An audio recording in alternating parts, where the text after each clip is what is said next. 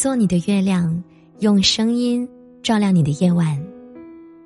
晚上好，欢迎收听我的电台节目，我是主播舒影。每天晚上的九点，我都会带着一段故事、一首歌来和你道晚安。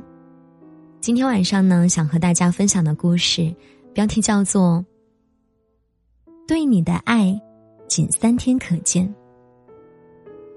如果你想要在一边听我讲故事的时候一边看着文字，可以通过搜索微信公众号或者新浪微博主播输影，就能获取节目的文稿以及歌单了。那接下来我们一起来听今晚的这一则故事。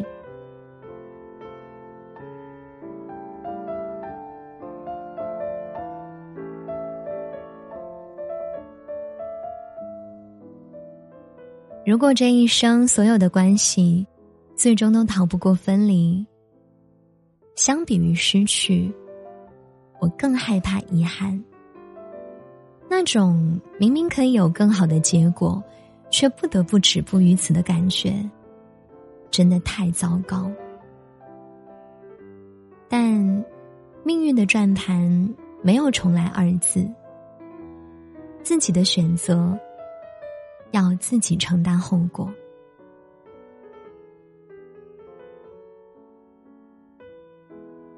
每个人失恋后都会有一个混乱期，一个占据你大把时间和社交圈的人骤然离开，留下的就是一团糟的生活。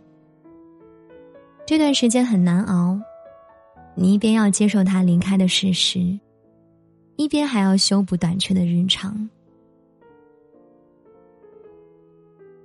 小九和交往一年零三个月的男朋友分手了。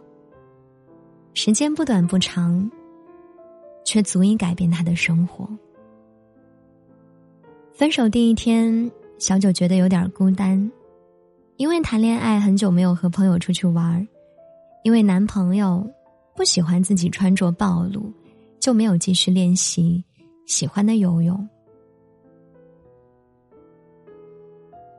无所事事的失恋期，让小九一度陷落在低落的情绪中出不来。现实越残酷，就会越怀念过去。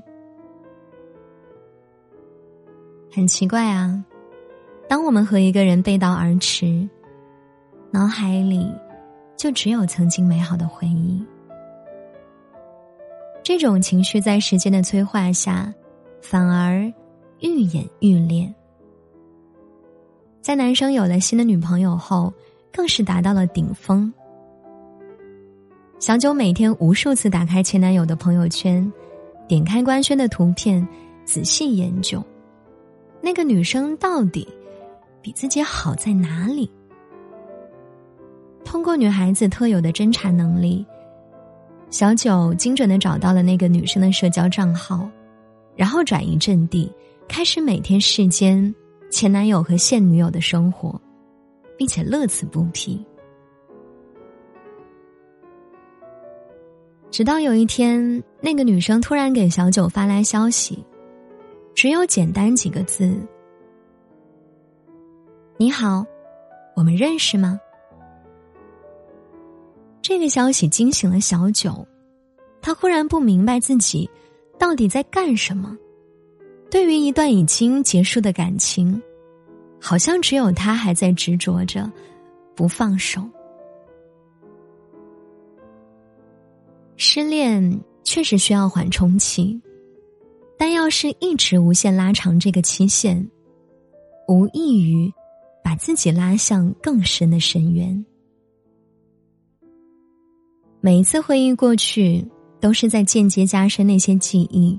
在脑海中的印象，人总是会一遍遍想：要是当时换一种做法，事情是不是就不会是现在这样了？想的越多，这段感情就越复杂，就像缠毛线，最终成了一个再也解不开的毛球。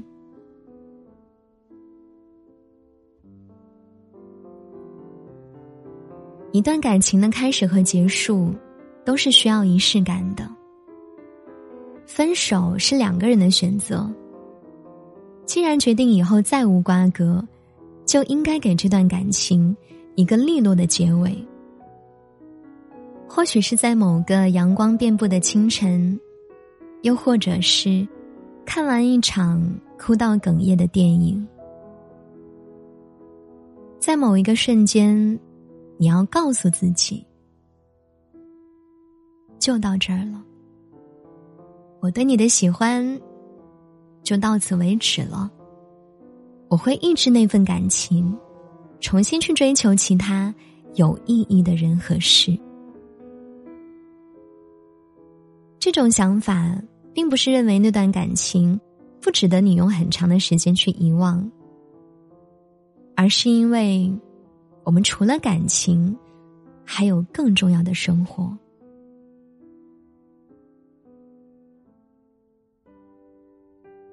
朋友圈有位微商朋友，他很努力的经营自己的生活和事业。看他的朋友圈，你会感受到从屏幕中传递出来的温暖、积极的能量。当然，他也有男朋友，偶尔在朋友圈秀恩爱，也会羡煞旁人。那天看他的朋友圈，我觉得很意外，他没有例行感叹甜甜的爱情，而是在提醒自己。别在感情中沉溺，别被感情的变化影响正常的生活。他好像就是那种能将感情和生活分得很清的人，没有因为谈了恋爱就断开其他社交，也不会因为感情的好坏影响日常的工作。所以，他能在感情受挫的时候有其他的事情。强迫他去迅速恢复，在感性的爱情中保持理智真的很难，但我们总不能一直做爱情的傻子呀。找点时间跳出让你沉溺的感情，多考虑自己，多考虑未来。没有人应该是你生活的全部。这一生的主角，只有你自己。所以，学会勇敢而真诚的去爱，也要学着潇洒坦荡的离开。别在已经结束的事情上固执。前路漫漫，你该坚定的向前看。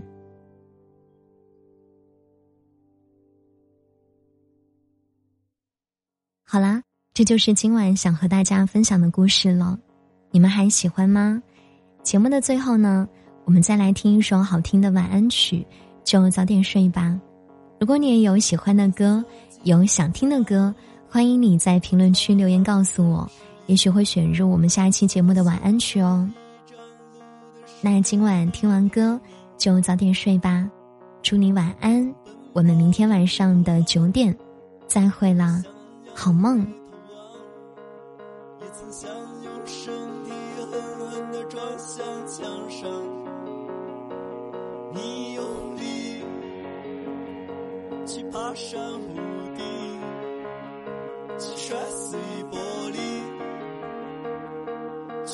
真实的繁星。